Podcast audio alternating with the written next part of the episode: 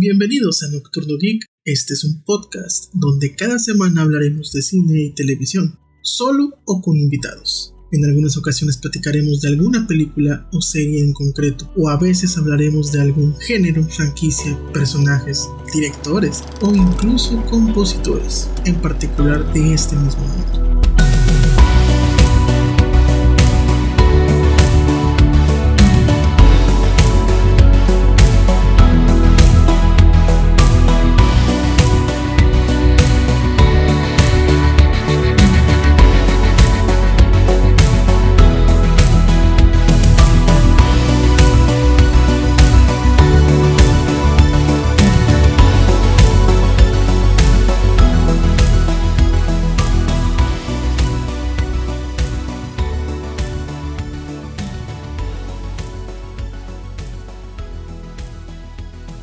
Bueno, bienvenidos a otro episodio más de Nocturno Geek, el podcast de cine favorito de todos ustedes.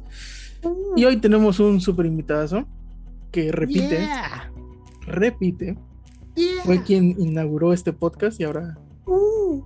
nos viene con otro, con otra película súper de ciencia ficción y súper geek. Jorge, ¿cómo estás? Muy, iba a decir muy bien, pero sabemos que no. El COVID pega y pega feo. Pero aquí andamos, vivitos y coleando.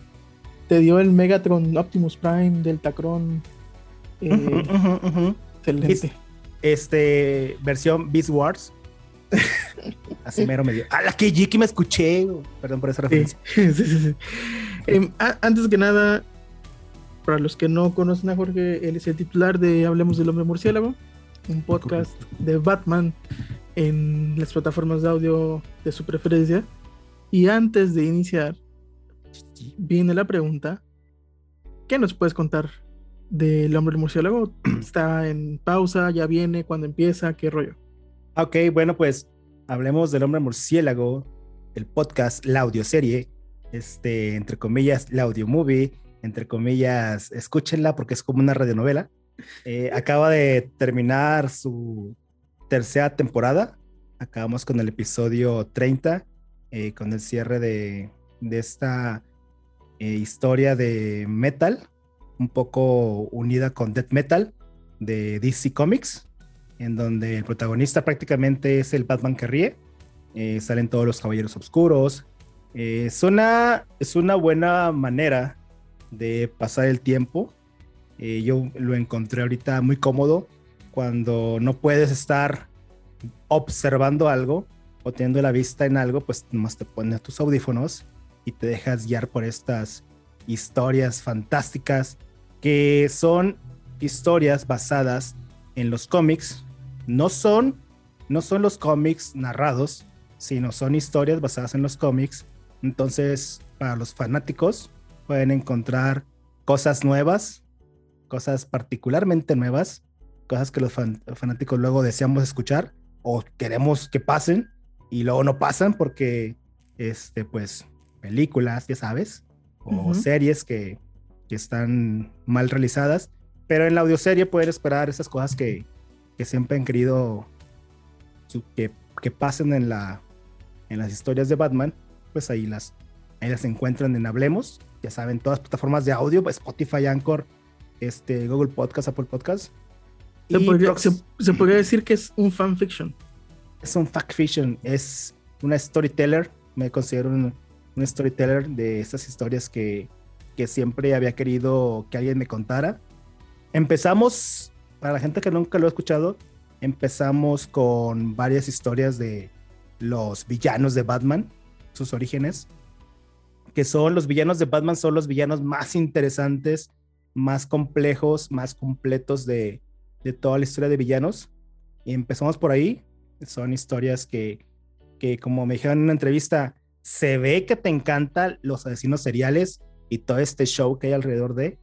La verdad no tanto, pero sí estoy muy basado en esas historias que, que suceden de asesinos seriales, este, todo lo que involucra la investigación y toda esta psicología de estos villanos, este, desde Mr. Freeze, Joker, Espantapájaros, Catwoman. Catwoman es una villana recurrente Salen, salen varios episodios por ahí. Y después, pues nos brincamos a lo que es un poquito más fantástico. que era la historia de Metal, que es este multiverso oscuro. Y ahorita eh, estamos, eh, vamos a, a, punto de retomar ya lo que va a ser la cuarta temporada. Eh, con, esperamos iniciar con historia que pidieron tanto en Spotify, ahí en la parte de solicitudes, como que y como en entrevistas sí me habían dicho, ¿cuándo tocas la corte de los búhos? ¿Cuándo toca la corte? Bueno, pues vamos a hacer, eh, vamos a iniciar la cuarta temporada con la corte de los búhos de una manera narrada de una manera muy original, distinto a lo que viene en los cómics, pero respetando las, las bases de la, de la historia de la corte de los búhos. Excelente. Pues lo esperaremos todos muy, muy, muy atentos a que se dé el anuncio del estreno de la nueva temporada, lo cual con muchísimo gusto estaremos comentándolo en, en, nuestro podcast y también en la página de nocturnogeek.com.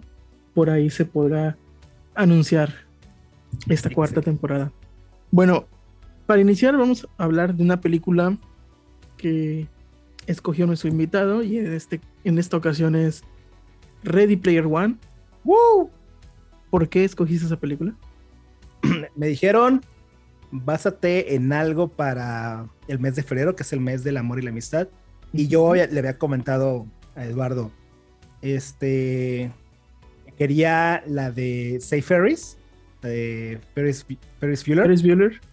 Y este, ¿por qué? Porque es una película que siento yo que está muy basada en lo que es la amistad, en lo que es este, este escape de la escuela de, de Ferris y sus amigos y todo lo que conlleva. Es una historia interesantísima. Sin embargo, sin embargo, eh, al ser tal vez una película de culto, dije, nada, va a ser, bajo puedes herir susceptibilidades, que se te pase algún dato por ahí. Y me acordé que en otra película, más, más hacia estos años, hay una película que también la nombra. ¿Por qué? Porque es una película basada, bueno, es una película basada en un libro, para empezar pero el, dentro de, este, de esta historia, el creador o el diseñador, ahora sí que empezando con la primicia de qué trata la película, del desarrollador de este, entre comillas, videojuego, porque realmente es toda una vida, desarrollar una vida, pues este desarrollador, pues es una persona como Lalo, como un servidor, como nuestros allegados, muy geek, que le encanta todo este mundo de, para empezar, la época de los ochentas. Él está enamorado de la época de los ochentas. Este, obviamente que eso lo lleva a, trabajar con toda esta época donde los videojuegos empezaban a tomar este poder que tienen ahora, toda la relevancia de los, de los videojuegos. Entonces, en el desarrollo de su misma creación de su videojuego, este, tiene muchas referencias a los años 80. Y en la película, que es lo que estamos hablando ahorita, nombran a Ferris, que también, ¿dónde ¿Dónde más la nombran? ¿En qué otra película? ¿Te acuerdas? Ahorita bote pronto, no recuerdo, pero hay como miles de referencias. En Los Simpson hay una gran referencia en un episodio donde Bart se escapa de la escuela. Y prácticamente es la trama de la persecución del director de Ferris Bueller para atrapar a Ferris Bueller y cazarlo y demostrarle a todo el mundo que el güey se escapó de la, de la clase, cosa que nadie le creía. Y es una de las referencias favoritas que tengo de, esa película. Yo la, la, referencia que yo le entendí luego, cuando la vi, pero que a lo mejor muchos de los, de los fans por, por la edad no lo captaron, fue la escena post créditos de Deadpool. Ah, sí. Sí, sí, sí, sí, sí. Chica, chica. Ah, correcto. Ese sonidito. Wow. Sí, de, de, hecho, la película de Ferris Bueller se caracteriza por algo que hace Deadpool todo el tiempo, romper la cuarta pared. Y es algo que pocas veces se, se, hacía y creo que fue una de las primeras películas ochenteras en las que se tomó ese recurso de hablar con la audiencia. Es correcto. Entonces, este, pues decidí mejor en lugar de hablar de, de, de la película de un experto en diversión que fue como la persona en español o Ferris Bueller Day Off en inglés este, dije, no, bueno, vámonos a hablar de Ready Player One, que eh, la acabo de ver este, estos últimos días. Tres veces.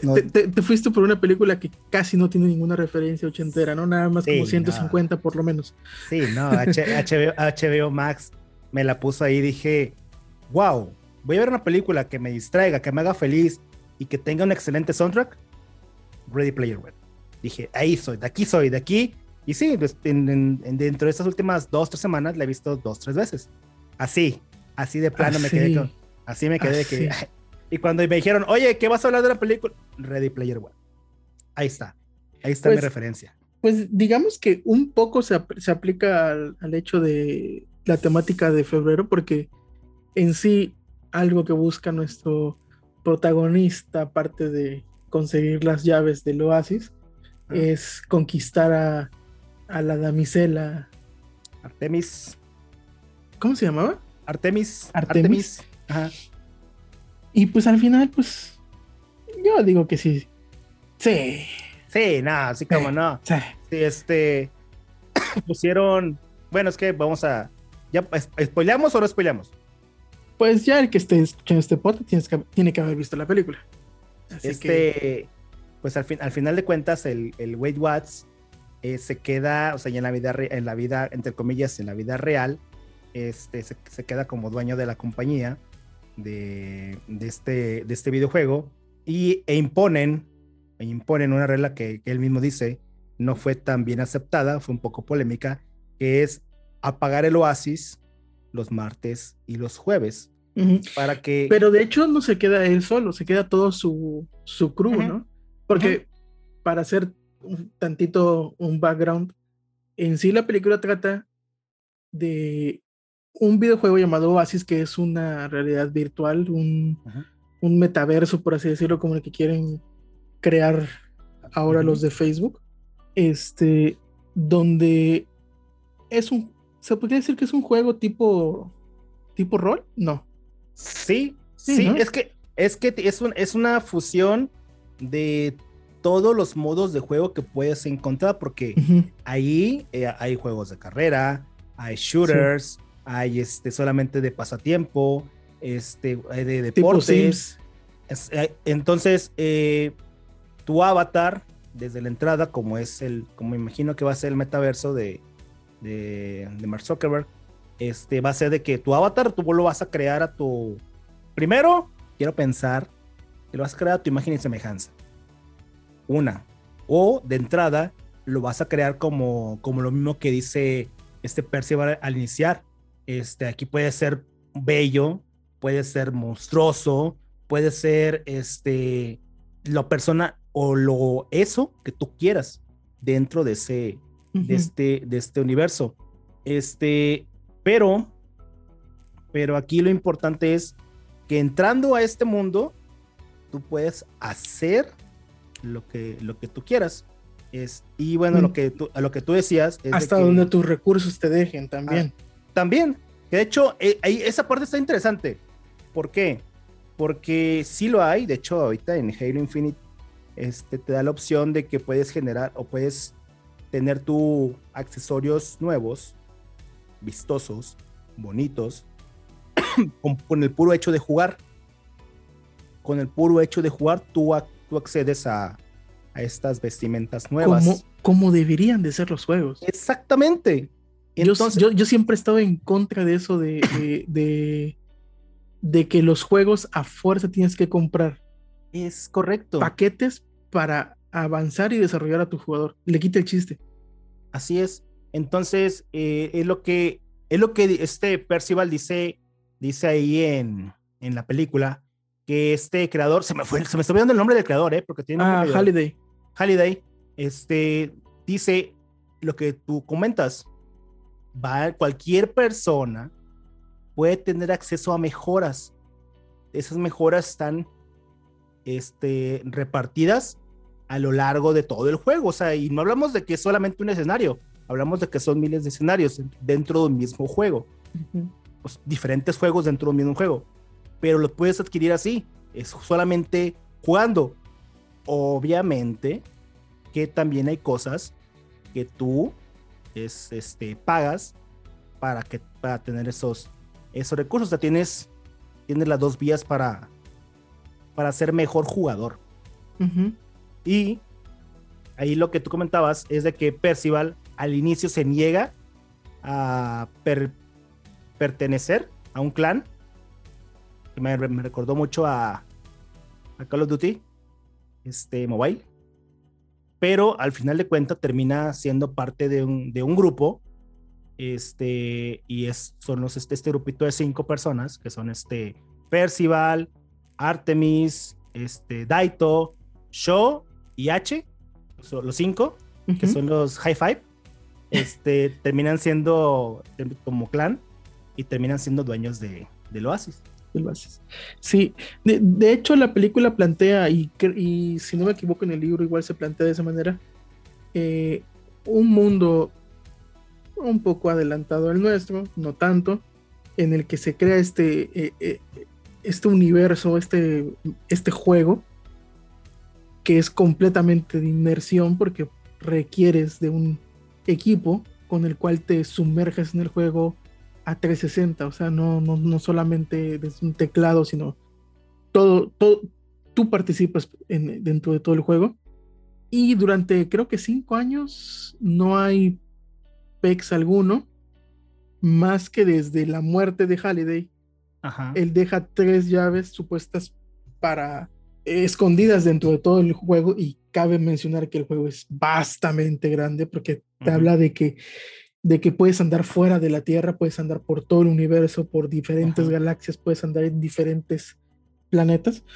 Y esas tres llaves son los, los tres easter eggs que hay del juego y que el que lo tenga controla el oasis. Así es.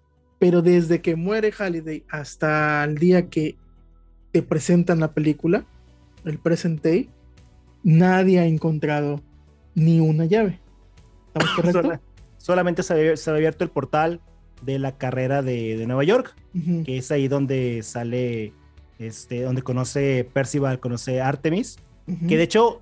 Qué, qué, chingón referencia de Akira. Ah, sí, la, moto de Akira. que para quien no haya visto la película de Akira, es una película, es un anime de, tributo que tienen que verla. Este, pero bueno, de hecho, de hecho, H se emociona como tú. Le, le dice Percival a H, ¿ya viste? Sí, es una moto, representación de Kira, le da todos los datos. No. Y le dice Percival, no, eso no. Este, me refiero a quien está manejando la moto, que es Artemis. Que para el, contexto de quién es Artemis, eh, Percival ya la conocía porque al parecer, o lo que te da a entender, es de que es una streamer.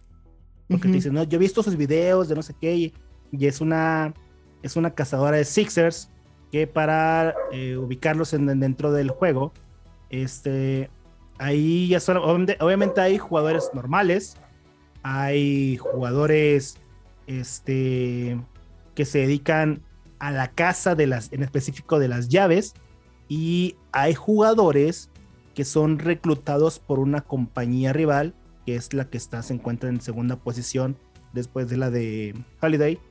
Este, esta compañía se llama, ay, no me acuerdo cómo se llama, pero tiene este, estos jugadores que ellos reclutan, que me imagino que es como si entras a trabajar en Homework, este, para esta compañía y te dedicaras solamente a jugar. Que de hecho el año pasado se repuntó mucho, no sé si tú te fijaste, pero yo sí tuve mucho, mucho, mucho esto presente.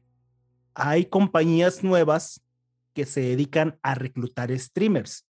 No sé si has visto. Ahorita o sea, en la vida real Ahorita desde el año pasado se abrieron muchas compañías que se dedican a contratar streamers y este, o jugadores y te, pagan por estar jugando este, ciertas, eh, a cierto nivel.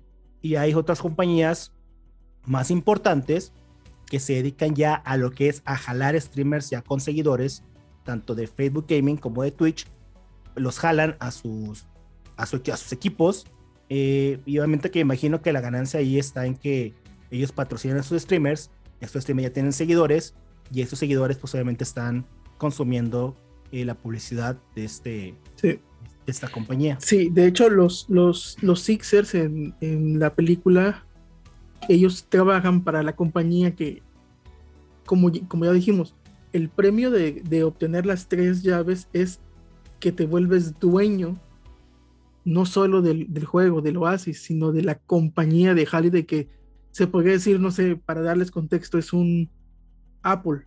Un Apple. Apple creó su, su, juego y antes de morir, este, Steve Jobs dejó tres llavecitas y quien las obtenga va a ser el dueño de Apple. Así es esto. Entonces, estamos hablando de miles de millones de dólares. Así y es. compañías que están invirtiendo millones de dólares en, contratar gente para nada más estar tratando de pasar las pruebas y las pruebas y las pruebas y obtener las tres llaves. Así es. La, la, la premisa de, la película es de que, como tú dijiste, después de mucho tiempo no habían encontrado, este, solamente el, bueno, habían encontrado solamente el portal, pero ninguna llave. No había, no, ha habido, no había habido nadie que encontrara la primera llave. ¿Cuál es la... Ay, perdón. ¿Cuál es la... Um, la ventaja de lo que estamos viendo nosotros en la película? Es de que Percival es un fan, fan, fan de Halliday y de uh -huh. su vida, no tanto de su creación, sino de todo lo que conlleva este, el creador del juego, la vida en sí. Entonces, una de las claves que había dejado Halliday era de que, pues, esa, estaban escondidas dentro de este juego, pero tenía mucho que ver con la vida de él. Entonces, hay como una, dentro de este juego, hay una parte que es como si fuera una biblioteca, uh -huh. donde están metidos los recuerdos del creador del juego. Cada uno de los recuerdos ahí sí. están. Y comenta la película que al inicio, cuando muere Halliday, había mucha gente en la biblioteca buscando información, tratando de recabar información para, pues obviamente para encontrar las llaves para volverse millonario, ¿verdad? Sí. Pero con el paso del tiempo y al ver que no había frutos, la gente dejó de ir. Solamente eran poquitos los que iban. De hecho, entre esos poquitos, contados con el dedo, casi con las manos, digo casi casi, es este Percival. Y él encuentra la primer pista para poder competir en la carrera, porque es una carrera de autos, y el, la primera prueba, y encuentra esta, esta parte de que, dice el creador, de que él estaba en contra de tantas reglas, y lo que quiere es, bueno, ¿qué tal si un día vamos, en lugar de ir hacia adelante, vamos hacia atrás, ¿no? A toda velocidad, y pasamos y así, así, así. Y esa es una de las pistas para el concursar en la primera prueba, que es esta, que es esta pista en lugar de, que se ve bien padre, ¿eh? Sí. Que se, que se, toda esa escena, sale, que sale Kong, sale King Kong, y sale, y sale un, un tiranosaurio Rex, toda escena está excelentemente realizada, este, y se ve más chido cuando Percival está haciendo, digamos que el atajo para poder pasar la, la prueba de la carrera, o sea, que se va por la parte de abajo, se ve como, como te imaginas que es un videojuego, ¿no? Que van, van, van saliendo los obstáculos de la nada y, sí. y están prediseñado todo ese rollo. Este, y bueno, pues mediante este conocimiento, Percival gana la primer llave. Gana Así la es. primer llave, es el primer ganador de la primer llave de estos tres retos. Después de ahí, pues ya gana Artemis. Este, después de ahí gana H, porque Percival siendo buen amigo, pues tan noble como es él, le dice H, H gana, H le dice a Daito, que es este samurái, este, y Daito le dice a su mejor amigo que es Sho, que es otro, que es un ninja, y ya, ahí están ganando los cinco. Son los primeros cinco en ganar la, la primer llave de primer reto. Uh -huh. Hasta ahí, ¿cómo ves? Pues cabe destacar que la película es dirigida por Steven Spielberg, así que Nada ya, más. Se, ya se imaginan la calidad y, y, y, el extremo cuidado en toda, en toda la película. Y, y, y, de por sí, creo que es, sin contar la escena final de batalla, Ajá. creo que es la parte donde más referencias hay. No solamente sí. en vehículos y en personajes, como mencionaste, King Kong es el, el, el digamos, como que el obstáculo final de esa carrera. Pues estamos sí. hablando de que de que este, ¿cómo se llama el protagonista? Percival, Percival maneja, maneja, un DeLorean. Correcto, te decir, maneja un DeLorean. Sí. Nada más, nada más por ahí. En, en, esa escena donde están todos los carros antes de, de arrancar, sale Ryu. Este, uh -huh. Así que me acuerdo, sale Ryu. Este, por ahí una escena antes sale la gente de Battletoads. Sí. Este. Por ahí también sale este el Arkham Knight. Antes, o sea, hablamos antes de, de ganar la primera llave, ya hay muchos personajes de videojuegos y de cómics y de la cultura pop que salen este, haciendo muchas referencias a, a estos guiños de videojuegos eh, antiguos o, de los videojuegos de los chidos. Este, ya están saliendo ahí haciendo, haciendo esta referencia. Y después de esa primer llave que se la da el mismísimo Halliday, pero en su, en su avatar, que es este, el sabio, tiene un nombre medio raro también. este, y le da la primera llave. Ahí viene lo que es el clímax de la película, porque de hecho tiene mucho que ver con el final. ¿Qué pasa con la, con la pista para la segunda llave? Empiezan a, ir a la biblioteca, o va Percival, que de hecho ya se hace famoso, porque es el primer este, ganador de la llave. Es, entra a la biblioteca, ya hay mucha gente en la biblioteca ahora, de no haber nadie, hay mucha gente. Y lo recibe toda esta marabunta de, de avatares y lo salva este personaje de Mortal Kombat, grandote, de cuatro brazos. Lo salva es correcto. lo salva de toda esta multitud. Lo mete por ahí en una. Digamos que es un bug. Yo digo que es un bug. Se puede tomar como un bug. Este, esta parte de abajo de las escaleras, que es una pared, pero la atraviesa Percival y, y este y este personaje. Que también ahí hace otro guiño a una película ochentera. ¿Te acuerdas? ¿Cuál? Está, lo tiene, lo tiene de frente y de repente empieza, empieza a verse como de este personaje del pecho, como que empieza a salir una, una protuberancia. Ah, Alien. Y de, de repente nada más ¡ah! le atraviesa este, a este alien de adentro. Y este ya empieza a cortar. Es un, es un disfraz y sale Artemis este, por debajo de este, este personaje. Con, en su mano tiene un guante como de, como de un alien. y empieza a regañar a Percival diciéndole que, que, tiene que cuidarse más porque ya es famoso. Ya mucha gente va, va a querer estar este, junto a él. Y, y, hace también ahí, se brinca otro guiño, que es el guiño de, bueno, a ver, vamos a ocultarte a plena vista. Y le da unos lentes de Clark Kent. Sí. Toma, Póntelo ya, nadie, va a saber que eres tú con estos lentes. O sea, qué referencia tras referencia tras referencia. Dije, no, o sea, está, o sea, te pone tantos guiños y es tú, o sea, es un, es un, es un orgasmo para todos los jigs ver tantas referencias al mismo tiempo. Sí, sí, sí, sí, sí, sí, sí.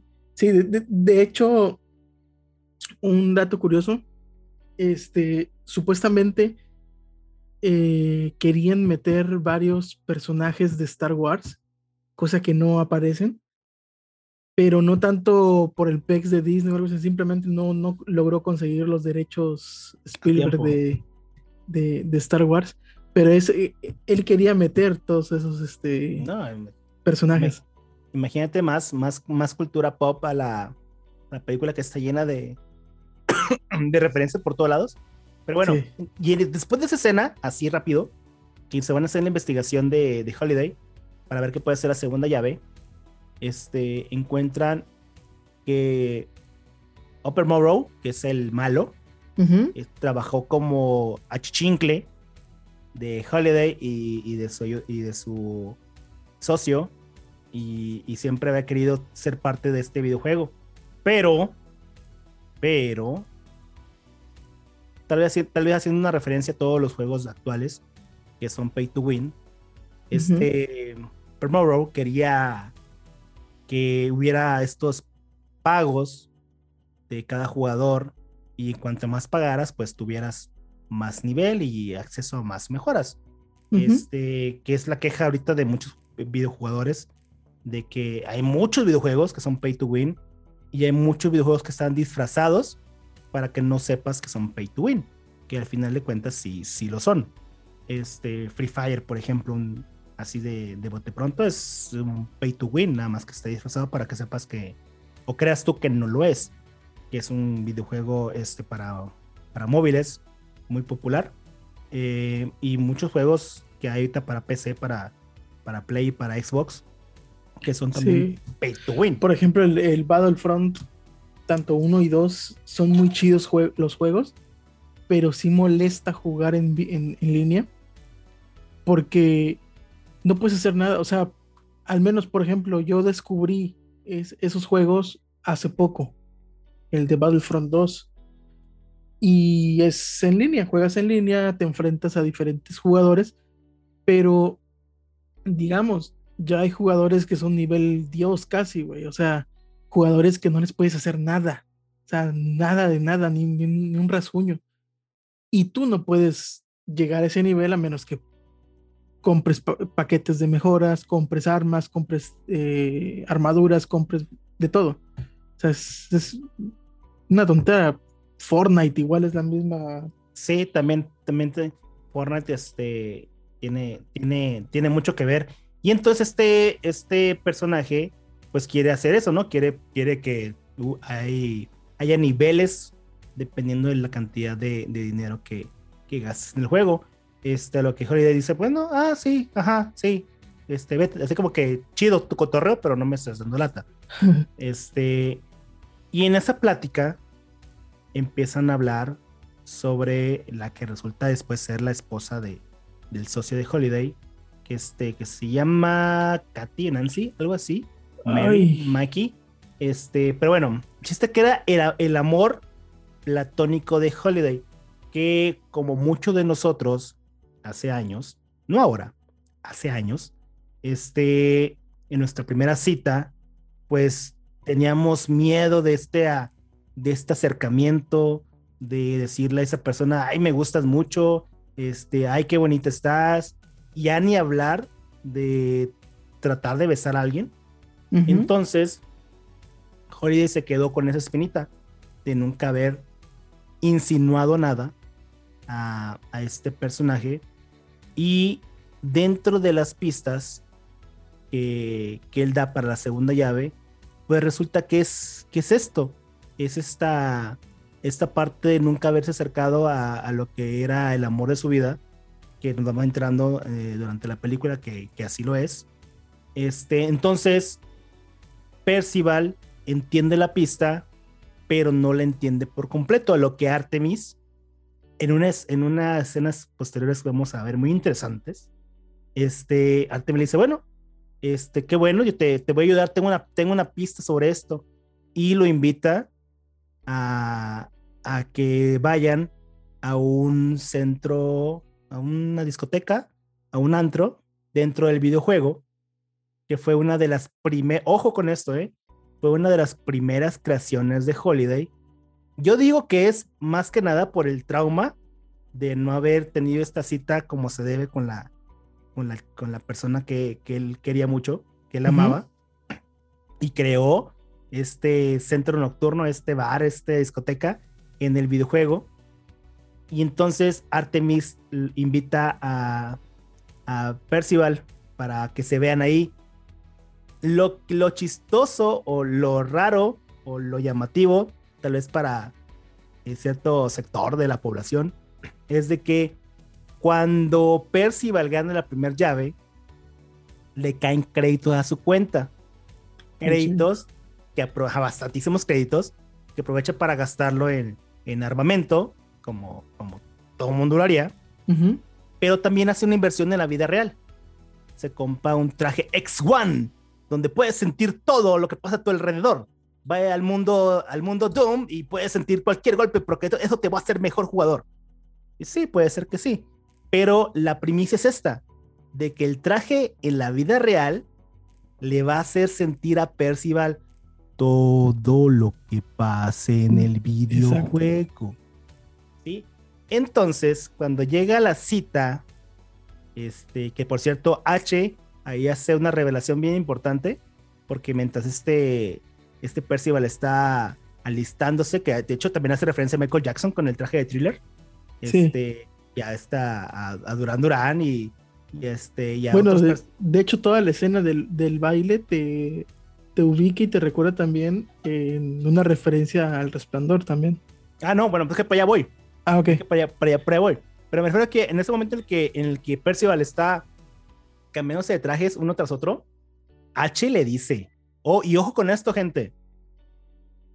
¿Qué tal si Artemis es un señor de no sé, cincuenta y tantos, no, con 120, 120 kilos que vive en la casa de su mamá, una cosa así? Y te dices tú, ay, sí es cierto. O sea, nada porque eh, la, el avatar de Artemis está muy, muy bonito, este, no quiere decir que realmente sea una chica. ¿Cuántos de nosotros, este, igual me incluyo a veces, traigo skins de, de chica en, en, el Warzone y no quiere decir que, que, yo sea una chica. Y a veces eh, los jugadores se van con la, con la finta de que, ah, mira, un, es una chica, está jugando una chica, pero no, o sea, ya, ya los que juegan mucho ya saben que cualquiera puede usar skin de lo que sea. Este, pero obviamente Percival en esta, como está sumergido en este videojuego y está inmerso en esta historia, pues él jura y perjura que Artemis es una chica en la vida real. Y H le dice, bueno, ten cuidado nada más porque qué tal si no. A lo que después vamos a ver qué pasa con H, ¿va?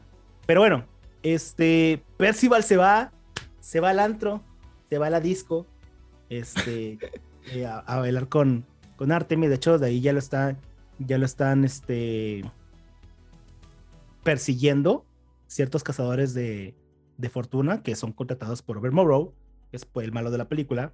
Sorrento. Es, Sorrento decir, no, no, este, entonces, este, me acordé del, del caballero zodiaco, este Sorrento. este, que otra, otra pinche, perdón, otra referencia a Jake bien fea. Este, bueno, todos bien viejos. Entonces, este, ah, bueno, ya está Percival con, con Artemis y hablan sobre que, que pues el, el, salto que nunca dio este, este Holiday con la chica, con, su, con la persona que él quería.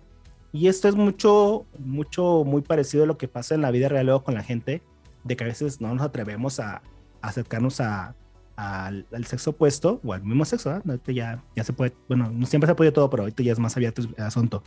Pero bueno, a la persona que nos gusta, y este, y lo dejamos pasar, y ya no, no sabemos qué pasa. Pero aquí se están tomando muy literal. ¿Por qué? Pues resulta que la pista de baile de este antro es como si fuera un, un espacio donde puedes flotar uh -huh. y tienes que dar un salto para, para entrar a la, a la pista de baile. Pero dice Artemis, o suponía Artemis, que iba a ser diferente con ellos dos, porque yo, ellos dos tenían la, la llave de bronce, que es la, la llave que se ganaron en el primer, ¿cómo se llama? En el, primer juego. Pero bueno, pues dan el salto y no pasa nada. Y Percival empieza a deducir que no, sabes que esto no va por, esto no va por aquí, porque ni siquiera hay competencia, no hay marcador, este, no hay nada que te diga cuántos puntos llevas ni nada por el estilo. Y ahí viene la parte que me gusta. Saca este Percival una, no sé cómo decirlo, pantallas ahí enfrente de él, o sea, su menú, y escoge la música que van a, que van a poner, y sale esta canción de Bee Gees, que es Stay sí. in Alive, sí.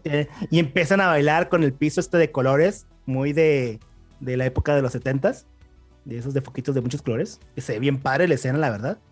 Y, y ahí, en esa escena del baile, ocurre esta escena para, para todos los, a todos los pubertos, en donde Artemis le pasa por debajo de las piernas a Percival, y es ahí donde vemos el funcionamiento correcto del traje X1 que trae Percival, en donde él puede sentir todo, porque tiene su entrepierna de no sé qué cosa, que, es, que, que, tiene toda la sensibilidad del mundo. Y este, y es ahí donde yo digo que donde se termina de enamorar este Percival de, Arte, de Artemis, después de esa escena, eh, que después pasa que pues le da su, le dio su nombre en la vida real y Artemis lo regaña de que no de, nunca debe hacer eso, nunca debe confiar en la gente dentro del oasis. el problema es de que al dar su nombre en la vida real, este, el espía, que se llama... No me acuerdo, es el güey de la calavera, ¿no? Sí, y escucha no. también el, el, nombre de Wade y empieza a dar investigación a Overmorrow para que él pueda atacarlo en la vida real. Y, y, ahí está el problema de las de muchas situaciones que luego vivimos tal cual nosotros ahorita en, la, en esta vida real, de que a veces también damos datos que a ti, que dice, ya, ya dijo la policía cibernética, no den datos suyos, personales, cuando estén dentro de un videojuego, porque pueden ser víctimas de, de la delincuencia organizada. Eso es, eso es muy cierto. A veces nos confiamos tanto de nuestros, entre comillas, amigos dentro de los videojuegos, que les compartimos información personal y realmente no sabemos quién está del otro lado de, de, la pantalla, del micrófono. Mm, hablamos, hablamos, por ejemplo, a me pasó mucho el año pasado, el año, no, no, 2019, cuando empecé mucho a jugar Call of, Duty Mobile, que he hecho hasta de un clan me hice, hice bastantísimos amigos, este, conocí muchísima gente, pues, estábamos empezando pandemia apenas, este, entonces conocí bastantísima gente. Y, y fue muy divertido, bueno, ha sido divertido hasta hasta la fecha, aunque ahorita ya ya como regresamos muchos a trabajos presenciales, ya no tenemos tanto tiempo de estar eh, juntos, pero fue muy divertido en, aquel año, todo el año pasado, de que estábamos en home office y tenemos mucho tiempo para estar jugando. Fue divertido conocer bastantísima gente de, de, México y de muchas partes del mundo. Este, convivir, convivíamos dentro del videojuego. Eh, pero bueno, eso, eso es lo bonito. Lo malo es de que también pudimos haber compartido eh, información con gente que realmente se dedica a eso, a extraerte información. Pero entonces lo que le dice Artemis de que no confíes en nadie dentro del videojuego.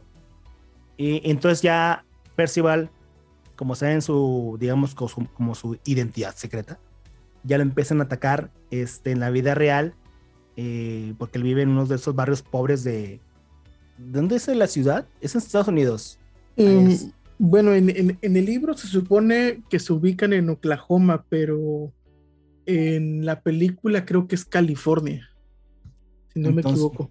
Entonces ya empiezan a atacarlos ahí. De hecho, matan a, matan a la mamá de su... Matan a la hermana de su mamá, porque de hecho su mamá y su papá de Percival fallecieron cuando él era niño. Y, este, y él vivía con su tía. Y, el novio de su tía, ¿no? Y el novio de su tía, que era un hijo de su Pink Floyd. Este, frase bien ochentera también, hijo de su Pink Floyd. ¡Qué bárbaro! Este, entonces, eh, empieza a tener estos, ataques en la vida real y en la vida real lo salva Artemis, que su verdadero nombre es Samantha, que si es una chava, es una, una chavita. Este, y ya en la vida real, pues ya empiezan a, a conocerse, este, bueno, y, igual se demuestra por qué ella era tan, eh, tan reservada a la cuestión de la identidad, porque ella pertenece a un grupillo como de. como una resistencia, por así decirlo. Que de, hecho no le, que de hecho no le dan. Si te fijas en la película, no sé, en el libro creo que sí le dan más, más importancia a la palabra de. o al grupo. Al grupo. De la resistencia. Aquí en, en, la película, como que, ah, sí, mira, soy parte de, Sí, de, unos rebeldes que estamos este, luchando contra los Sixers y, el grupo este. Sí, y, no se toca más. O sea, no, no se le da la. Casi casi faltó que saliera un Spider-Man y decir, ah, qué bien, ¿y qué son Avengers? ¿Un grupo de rock? ¿Tienes un grupo de rock? Algo así. Y este. Entonces no se le da la relevancia. Pero, de hecho, ya tiene también su. Samantha tiene sus traumas por su papá, que también este. Eh, le, cobre, le estuvo ahí con unas de estos clanes o de estos grupitos que viven con, bueno, no, que trabajan para, para la compañía rival y, falleció por, por trabajar ahí, ¿eh? por lo que lo, los, los esclavizan tal cual. que me pareció interesante esa parte, ¿eh? O sea, que tengas tú esclavos que estén jugando el videojuego para llegar a un fin. Porque se ve que están, o sea, los encierran. Tienen, tienen, sus cárceles bien fresas, pero están encerrados. Sí, están metidos por completo en el en ese trabajo, por así decir. Está 24-7. Eh, sí, y, y, también se, se, nota cuando se presenta Samantha, se ve también un reveal de, de que tiene sus problemas de. pues, ¿Cómo se, cómo fue la palabra? Este. Sus problemas de, de inseguridad, porque si no mal recuerdo, tiene una Tiene cicatriz. lunar. No, es es una cicatriz, ¿no? Yo ¿O digo es un un lunar? un lunar, esos roj- rojos en la cara. Ah, sí es cierto, sí es cierto. que, sí o sea, cierto. que, que se ve bien, la verdad. eh, Una comentaba- mancha de piel bastante Sí, notoria. comentaban, no manches, se ve chida. Y él tiene, y tiene inseguridad. Bueno, pues, es que también, uno al no tenerla, ¿verdad? Pero este, dice, ay, pues se ve bien chida, pero a lo mejor el trauma ya le hacían bullying o algo, algo por el estilo por... Más que nada el bullying, ¿no? El- Me, el- ima- me- me imagino. Pero sí, estaba, estaba padre la, la mancha en el ojo que tiene en el ojo derecho. sí, Que de hecho, el, person el avatar de ella, esta Temis, al finalizar la película, termina con un, este, con un lunar en el ojo derecho. Se lo, se lo, se lo pone. sí acepta su, Sí, su característica. Sí, se- de hecho, este, esa parte es lo, es lo bonito. Bueno, yo no sé en dónde escuché, pero que dicen que la gente es bonita, es atractiva por sus defectos, no por sus virtudes. Entonces, ese defecto en Samantha era lo que la hacía bonita. No, o sea, no, no tenía por qué haber, sentir, haber sentido la inseguridad. Pero bueno, en fin. Este, entonces, de ahí descubren que en ese que hecho el, el baile en la disco no es no es este la el lugar para buscar la llave. Ya es donde van a buscar otra vez la biblioteca y mediante recuerdos y mediante ideas pláticas se dan cuenta que era la la cita de Holiday y la película que estaban viendo ese día y es ahí donde hacen referencia a lo que tú mencionabas hace un momento el resplandor la obra que odiaba a su creador. ¿Por qué? Pues Eso, eso, eso todo, eso todo el mundo lo sabe. Este, ¿quién, ¿Quién dirigió la película de El Resplandor? Kubrick. ¿Y quién es el escritor? Un tal Stephen King. Un tal Stephen King. Stephen King odiaba la película de, Sí. de Kubrick. O sea, la odiaba, la odiaba, la odiaba. Entonces, este, hacen referencia a la película. Y de hecho ahí te van enseñando toda la, la- o lo más importante de- o lo más relevante, entre comillas, de la película mediante este H, que es, dice, yo- le pregunta a oye, ¿y si da mucho miedo la película? Y Shaw le dice, yo la tuve que ver con los ojos cerrados, de, de plano. Y es aquí donde H, H sufre este, encontrarse con las gemelas, con las niñas. H sufre este, enfrentarse al río de sangre que sale del elevador. H sufre meterse al cuarto, al cuarto 237, en donde está la mujer en latina. Este, H sufre irse al laberinto de hielo, donde está todo nevado, y, y- y ahí este, no sale este Jack tal cual, pero sí sale, se le ve una, se le ven la- los- las piernas que está caminando con, la- con el hacha. Este, entonces H sufre todo eso. O sea, me- mediante, mediante H, este, vemos la- lo más importante de la película del, del Resplandor, que de hecho H cuando está eh, sufriendo por el río de sangre, este, se topa con esta fotografía tan emblemática del Resplandor, donde están todos con traje y están en el salón de baile, Ajá. pero en lugar de salir este Jack Nicholson, este sale este Holiday, está ahí y sale la, la- el amor de, de su vida de Holiday de su lado izquierdo, que de hecho hasta lo ponen a Holiday con la misma posición, este tan llamativa, que dicen los que los conspiranoicos que la posición de, de Jack, o sea, la fotografía real, con la mano derecha hacia arriba y la mano izquierda hacia abajo, es una representación directa a, a Baphomet. Y tal cual así ponen a Holiday en la, en la foto. Yo dije, dije, no manches, ni, ni siquiera la posición la cambiaron. La mano derecha está hacia arriba y la mano izquierda está hacia abajo, como si fuera un Baphomet. Este, entonces también un guiño detrás de otro guiño y así. Y bueno, y después, eh, pues terminan yendo al salón de baile, en donde ya ahí ya, ahí hacen un pequeño cambio, este, porque el salón de baile, pues de ahí zombies, y este, y están bailando, bueno, flotando, y Artemis es la que tiene que Artemis es la que termina salvando a la, al amor de la vida de Holiday. Este, y termina siendo la primera en conseguir la segunda llave. Obviamente que unos segundos después, este, Percival también la gana. y, este, y Percival sigue estando en primer lugar. Y, y pues ya obviamente los demás, así sucesivamente, ¿no? Y este, ahí, ahí se, se mete más el problema de que, ah, bueno, ahora sí los malos tienen que, quieren eh, molestar, pregar, o como se diga, a la gente, a Samantha y a, Wade en el, mundo real para que dejen de avanzar en el en la búsqueda. en la búsqueda. Este, y ojo con esto, porque ahí como que dijeron, como que les ponen un poquito de, de, ah, sí, están trabajando. La compañía rival tiene a un grupo de nerdos. Sí. Tienen, tienen a un Jorge y a un Lalo trabajando de, para ello. De hecho, de hecho, el, el jefe de esta compañía se da cuenta que la manera de encontrar la tercera llave es aplicando lo mismo que está aplicando Percival. Y es que pone a un grupo de expertos gicólogos, este, ochenteros, noventeros, a estudiar todo la biblioteca. Bueno, de por sí ya tenían a alguien cuidando, eh, estudiando la biblioteca de Halliday. Ya tenían gente especializada, ¿no?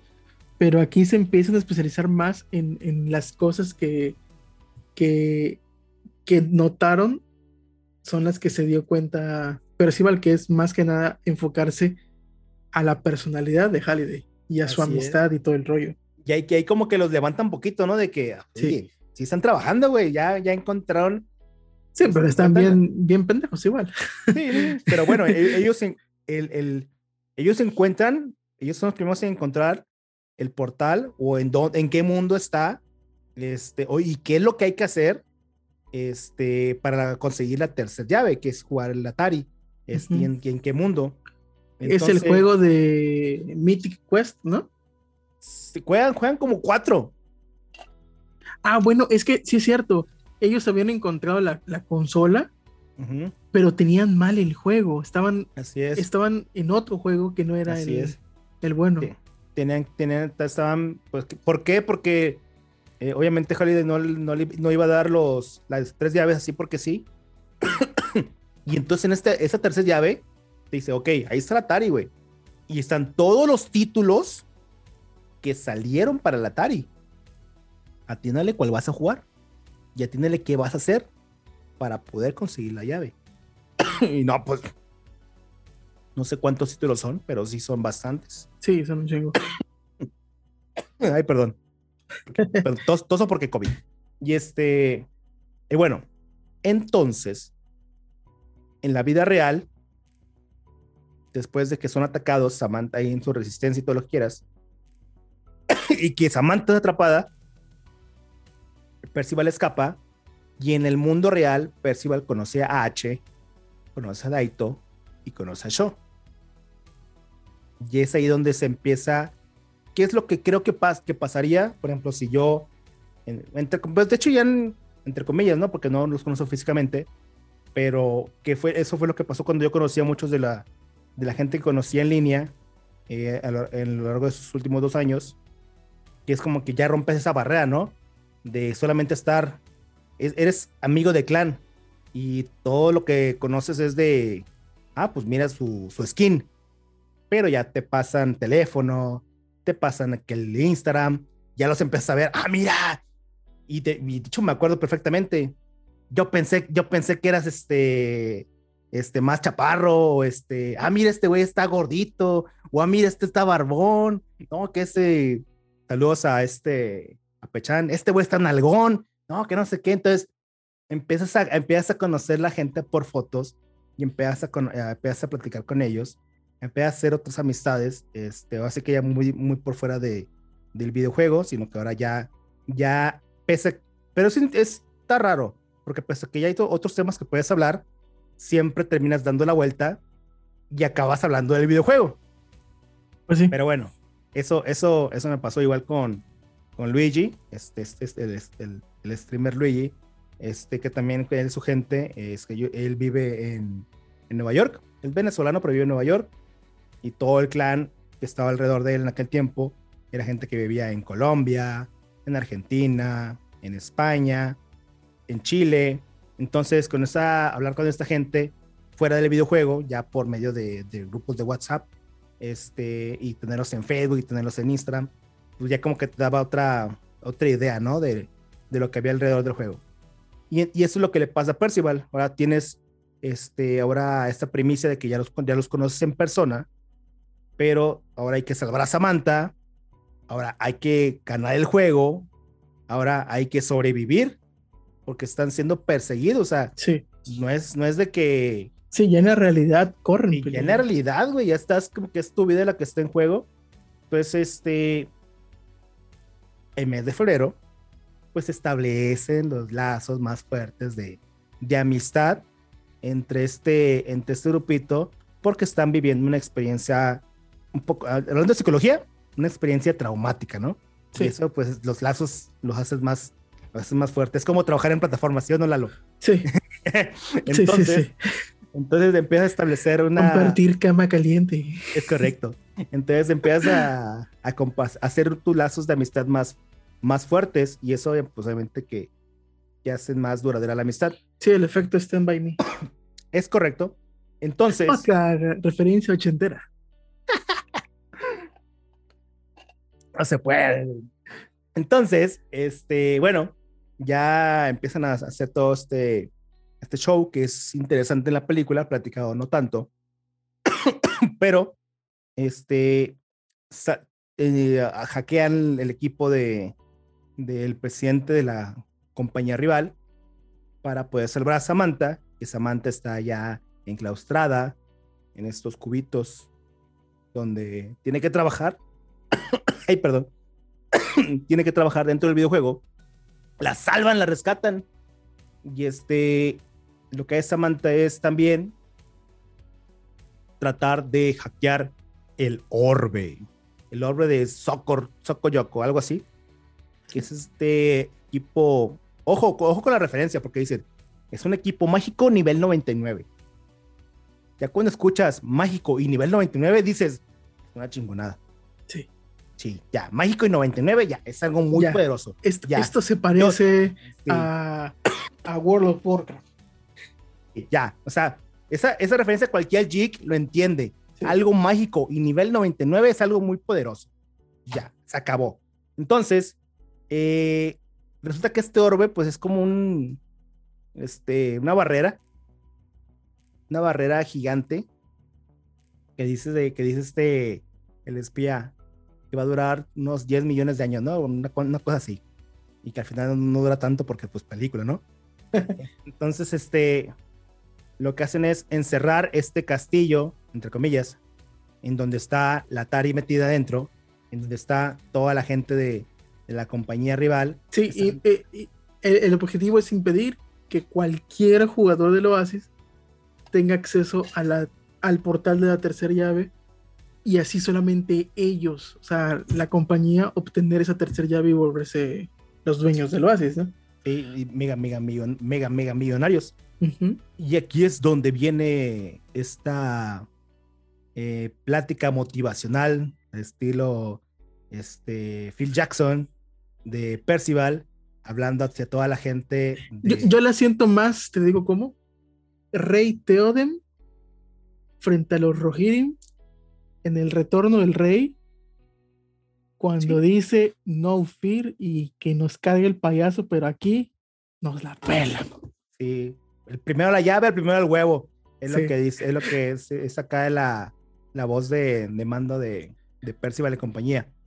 Y ahí es después de esta este, expresión de ayúdenme que yo los ayudaré, es donde se viene la escena épica de Ready Player One. La más épica que he visto en una película. Sí, o sea, comparada solamente con El Señor de los Anillos, creo. Sea, estamos hablando de, de una, de, de, de, una escena llena de referencias donde vemos a múltiples Chokis sí. matando gente. Vemos un Mechagoxila sí. defendiendo a esta compañía malévola. Pero, uh -huh. oh sorpresa, se enfrenta nada más y nada menos que al gigante de hierro. Sí, esa, esa referencia que Creo que de, las mejores referencias de esa película. Sí, desde que desde, que esto, el gigante hierro sale como a los 30 minutos de la película, pero de, pero no armado. No, todavía en construcción. Sí, y ya en las escenas finales ya vemos al gigante hierro, este, a todo su esplendor. Sí, y, y de hecho, este, bueno, vemos a los Gunman de, de esta serie de, de caricatura de robots que es uno de los, de los héroes, pero en realidad una gran diferencia que hay con el libro, y esto fue gracias a los problemas de derechos, es que en el libro un personaje muy importante para el final y para esa batalla era Ultraman. Uh. Pero no se pudieron conseguir los derechos y tuvieron que cambiar este, este rollo. Fue que quitaron a Ultraman y ya no recuerdo quién es el, personaje principal, pero creo que son los Gunman. Sí. Son los, los que llegan a, a, ¿cómo se llama? Salvar el, el PEX. Y obviamente Percival con, con su DeLorean. Sí, no. Este. Hacen, salen, salen todos los. ves personajes de Gears of. De, sí, de Halo y de Gears of War. Sale, Halo, sale el arma de Gears of Wars. Sale, este sale Metroid. Sale, este Metroid. Ajá. Este... La Tortuga Ninja. Por una parte por ahí salen. Sale, obviamente otra vez los Battletoads repiten. Este. ¿Quién más sale? No, es que son tantos que obviamente salen muchos personajes de Batman. Sale Catwoman, sale Batgirl. Este, en escenas anteriores este, vemos a Harley Quinn y a Joker. Este, pero ahí en la pelea sale infinidad de personajes de la cultura pop sí. que, que no te puedes es como que no, no te cabe el cerebro como para hacer tantas referencias ahorita. Sí, de, hecho, también igual. Fíjate, bueno, el escritor, este, déjame checar el nombre, Ernest Klein, ah. él fue el guionista de la película. De hecho, es algo que le encanta hacer a, a Steven Spielberg. Cuando adapta un libro, trata de que el escritor sea el guionista o parte de los guionistas para que la adaptación sea lo más fiel posible, ¿no? Eh, y dentro de, dentro de alguna de las solicitudes que tuvo eh, este Ernest Klein fue que él en el libro menciona a Will Wheaton. No sé si lo recuerdas. Sí, sí, claro que sí, sale con Sheldon. Ajá. Y Will Wheaton es parte de la historia de Ready Player One. Y él quería que Will Wheaton saliera en la película haciendo su papel, cosa que a la productora le valió tres cuartos de, de camote y lo mandó al chorizo porque no, no apareció, pero es una de las cosas eh, curiosas de la película. Y al ritmo de We're not gonna take it, es donde empieza toda esta batalla y ya hacen, hacen este, este avance. Y bueno, aquí te van, antes de que continuemos, otros que se nos están olvidando es este sale el, el vehículo de Meteoro Sí, es cierto. Este, por ahí vemos el Trans Am de una de las series este, de Boot Reynolds de los ochentas.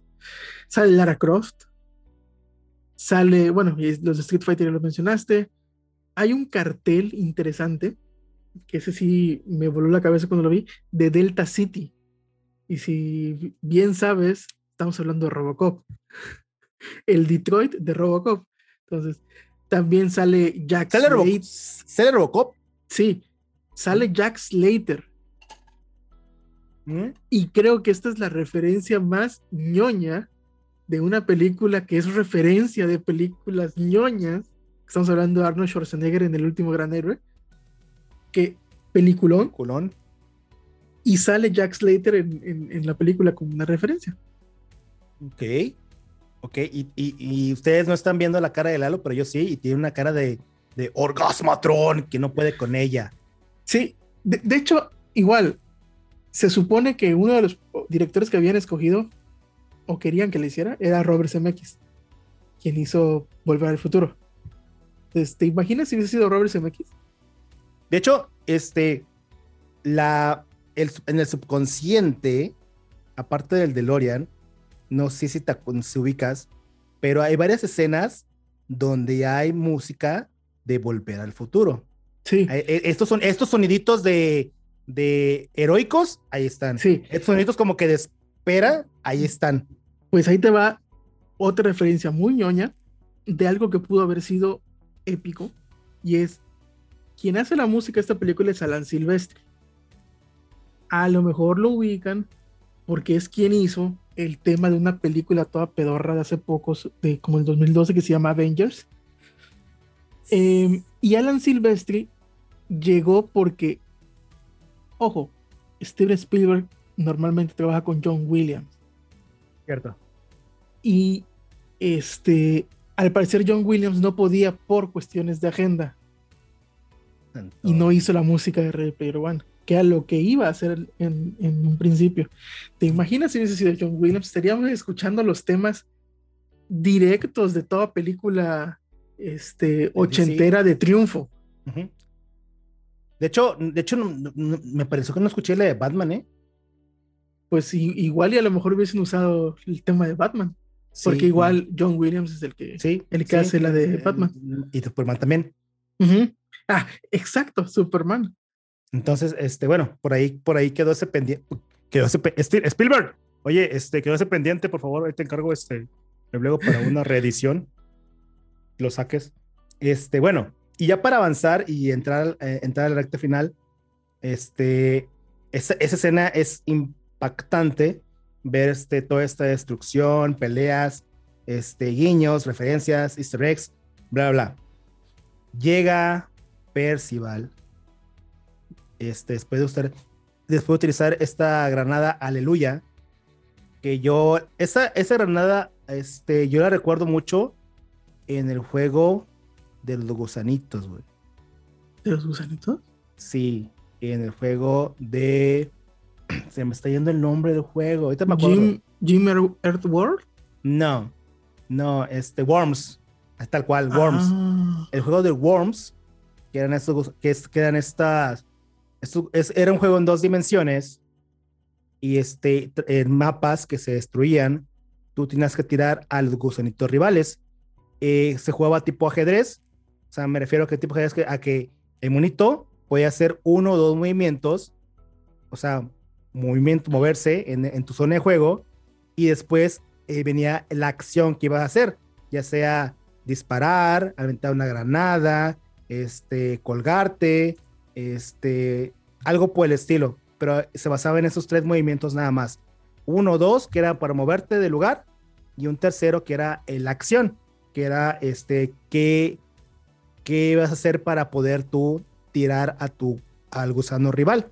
Y contabas, con, contabas con una lista interminable de armamento que también tú podías editar antes de empezar el juego. Este, y dentro de ese armamento estaba esta bomba, que era la aleluya, que la aventabas y generaba una explosión tan grande que podías destruir eh, una buena parte del mapa y podías destruir hasta todos los enemigos con esta sola granada. Y este Percival tiene una, compró una cuando se gana la primera llave. Este la lanza. ¿La compró o se la ganó? No, no recuerdo. Con los, con los créditos que le dan, compra la granada. Este compra también un, un cubo Rubik que también este, lo utilizo en el, en el antro. Y bueno, entonces en esta escena final, ya después de usar la granada, aleluya, este, destruye a todos los enemigos. Ya va, ahora sí, basta con el videojuego.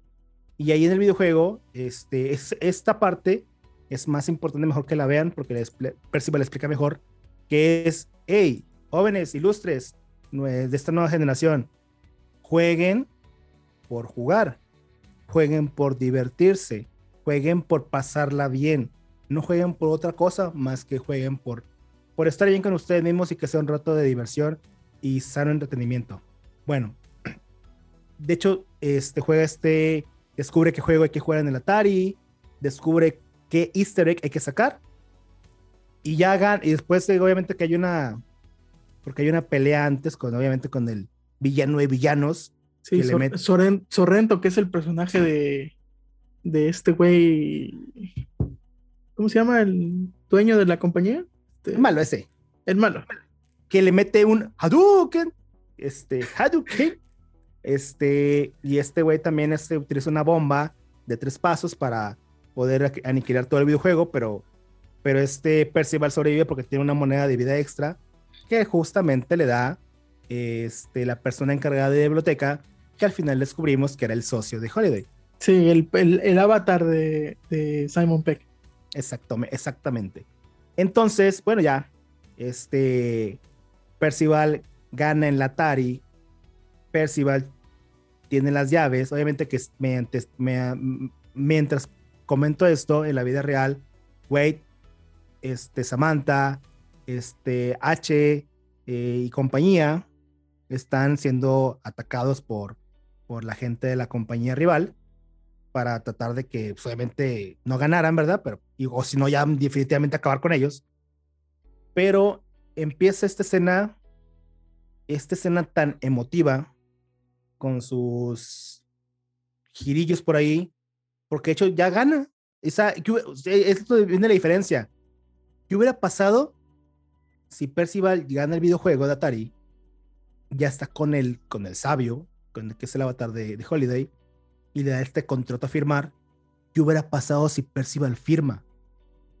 Bueno, sí, eh, de, hecho, el, el ah, o sea, todavía después de las tres llaves, había una prueba para ver si realmente, si, si realmente tenías la capacidad, tanto hablando en cuestiones de, de mentales, en la cuestión de que si tenías los, los, este, digamos, los atributos. Se me fue la palabrita, pero simplemente si tenías la suficiente bondad o eras una buena persona como para llevar a cargo encima eh, todo, todo, ese dinero y esa compañía. Sí, o sea, ¿qué ibas, qué ibas a hacer con ella? Y, y, yo sí me pongo a pensar, oye, ¿y si, y si a Percival no se le prende el foco en ese momento tan delicado porque está, ya ganó, o sea, ya, o sea, ya ganaste. Ya ganaste. Eh, y aparte, tienes este problema, este, que los otros, los hombres no, no somos multitask. Y en la, en la, vida real, tu camioneta en la que vas está siendo atacada y tus amigos están como que haciendo para que malabares para sobrevivir. ¿Y qué tal si en ese punto dices tú, no, pues a ver, ya no puedo distraerme aquí? Ya firmo, firmo. y vámonos. Y si firmas, o sea, o sea, el caos por completo.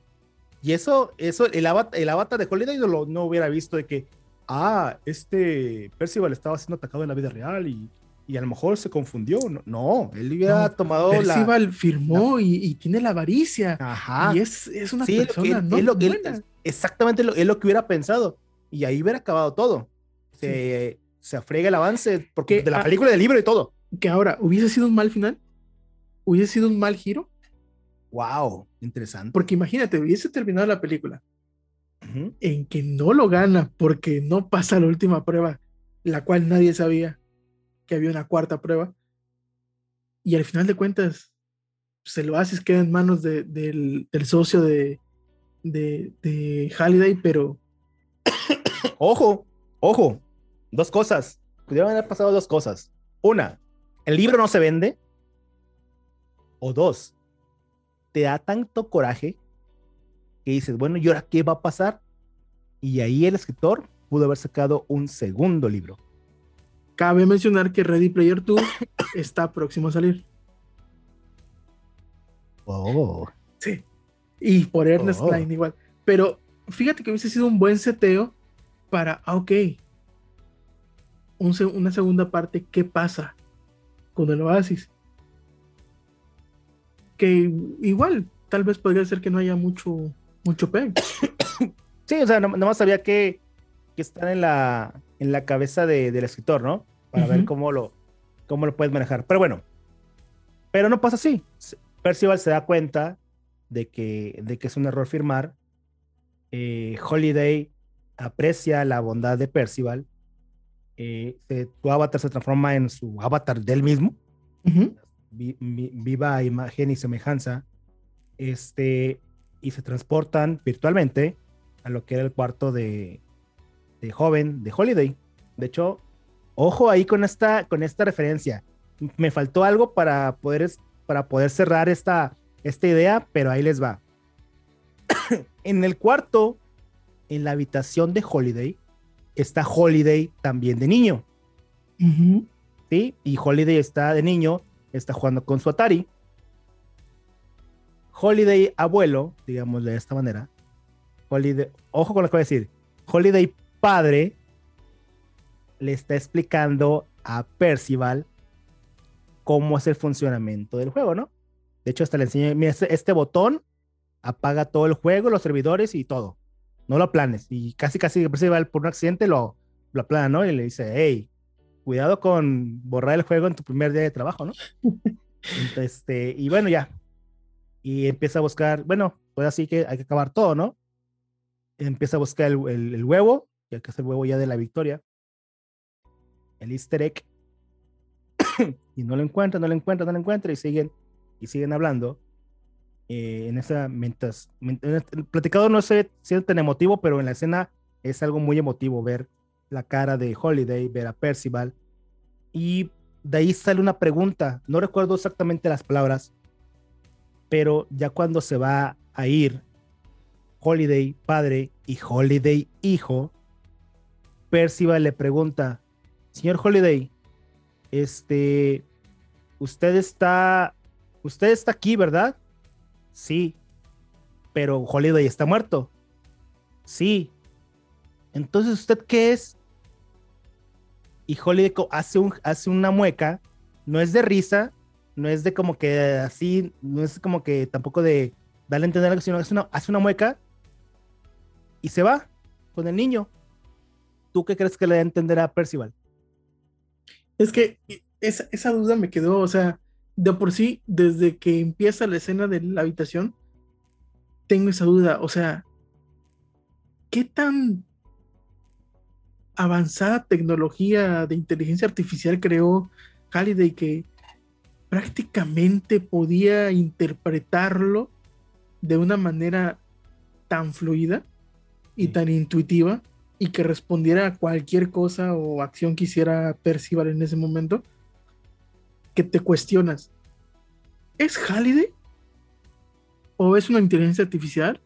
Porque, digamos, en toda la película no se te setea que que pudieses guardar tu conciencia en un, en, un videojuego.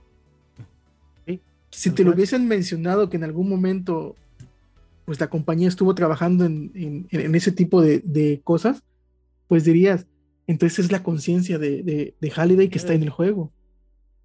Y interactuó con ella. Pero tampoco te lo mencionan. Tampoco te lo, te, lo deja, te lo deja al, al aire. De hecho, hay dos cosas. Una, hay una escena de en esta parte final donde este eh, Holiday le va a dar algo a Percival. Percival, como está en la vida real, conectado a la camioneta y tiene estos movimientos, y Holiday le dice, ¿la quieres o no? o sea, se da cuenta, o sea, está, está en tiempo real interactuando con Percival. Y este, y otra, este tipo de interacción me recordó mucho, ahorita, ahorita, me recordó mucho a la interacción que tienen los cristales en la fortaleza de la soledad de Superman, cómo interactúa el papá de Superman, su papá biológico, con Superman.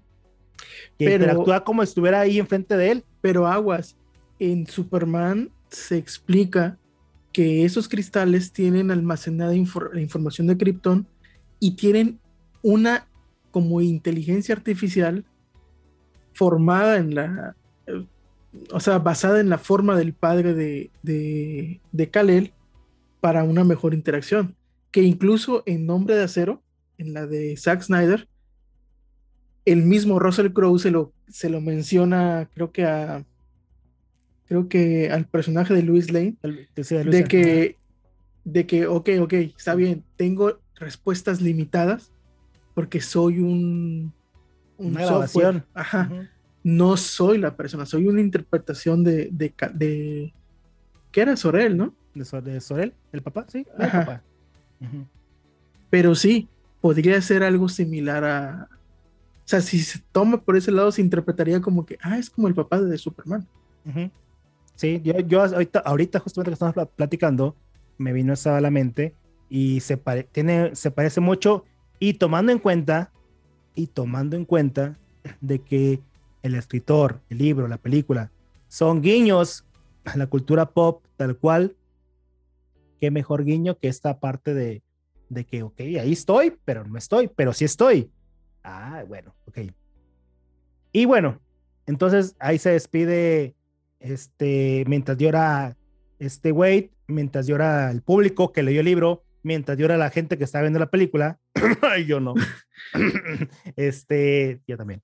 Entonces, mientras todo, está, todo el mundo está llorando, bueno, pues ya en la vida real, ya que capturaron al el malo de la película, este, y ahora sí sale el socio de, de Holiday, ahora sí salen los, los abogados. Ojo, esto es importante y eso también es en, en la vida real. Después de todo este caos que pasa, y bien lo dice, este, ¿cómo se llama el ayudante del socio de Holiday? Este, Ay, no recuerdo. Speak. Este, algo así, el ayudante de Holiday, el socio de Holiday, perdón. Este dice, bueno, ahora la gente que te quiera ver lo que ocupas ahorita. Una, una horda de abogados.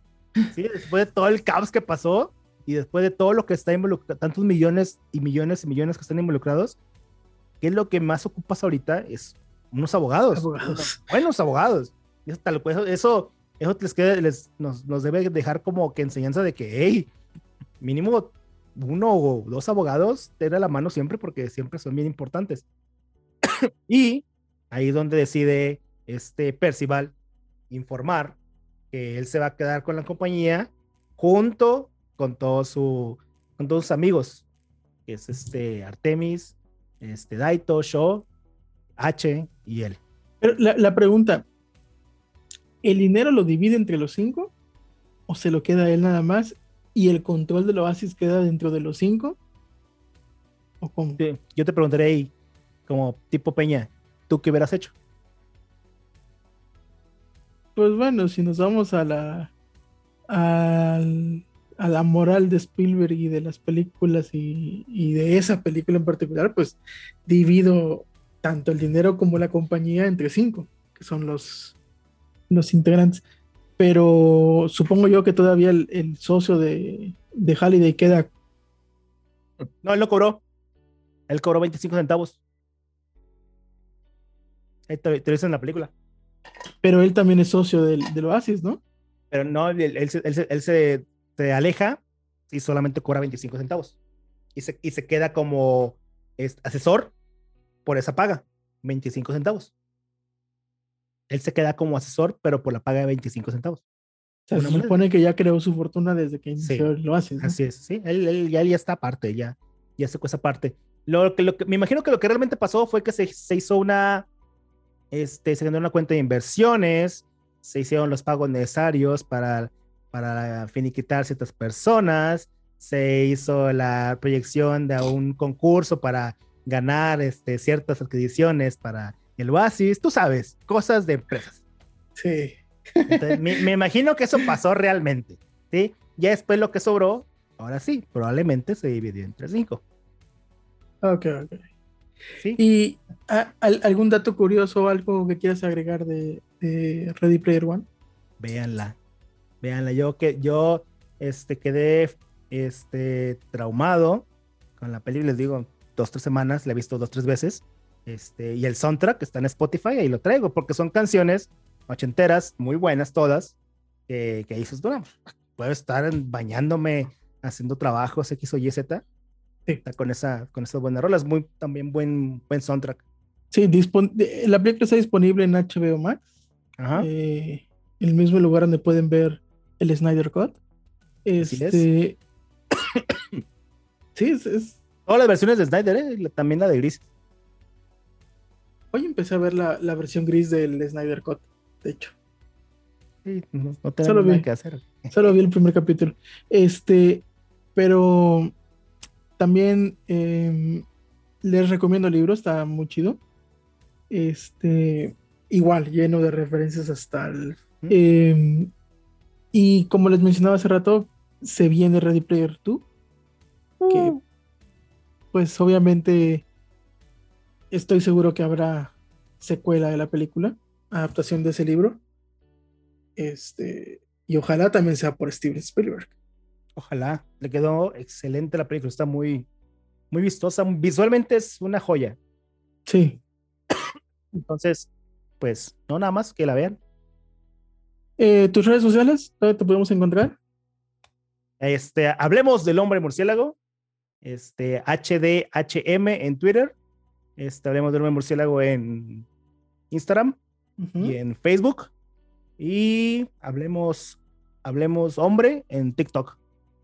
Y Jorge Rock en todas las plataformas. Excelente. Eh, pues te agradecemos mucho eh, que hayas, hayas, prestado tu tiempo y abierto un espacio en tu agenda para, para el platicar. Obviamente sabes que estás invitadísimo para cualquier otro, otro episodio, otra película que quieras platicar. Em, les recuerdo que nos podrán escuchar en las plataformas de audio Spotify, Apple Podcast, iVoox, Google Podcast, ya no sé cuáles, cuáles hay. Eh, nos encuentran como Nocturno Geek Podcast, igual en la página de internet www.nocturnogeek.com y en Facebook como nocturnogeek.com, igual en Instagram. Mándenos sugerencias que quieren escuchar, que quieren ver, si quieren que hablemos de algún tema en específico. De hecho, ahí se le van a plantear a nuestro invitado de hoy algunos temas para un futuro, ya sea para un live o para un episodio, pero temas en particular que, ya nos han pedido algunas personas por, por Instagram. Eh, sin más, nos despedimos. Gracias, Jorge. Cuídense y perdón por a todos, pero COVID. ok.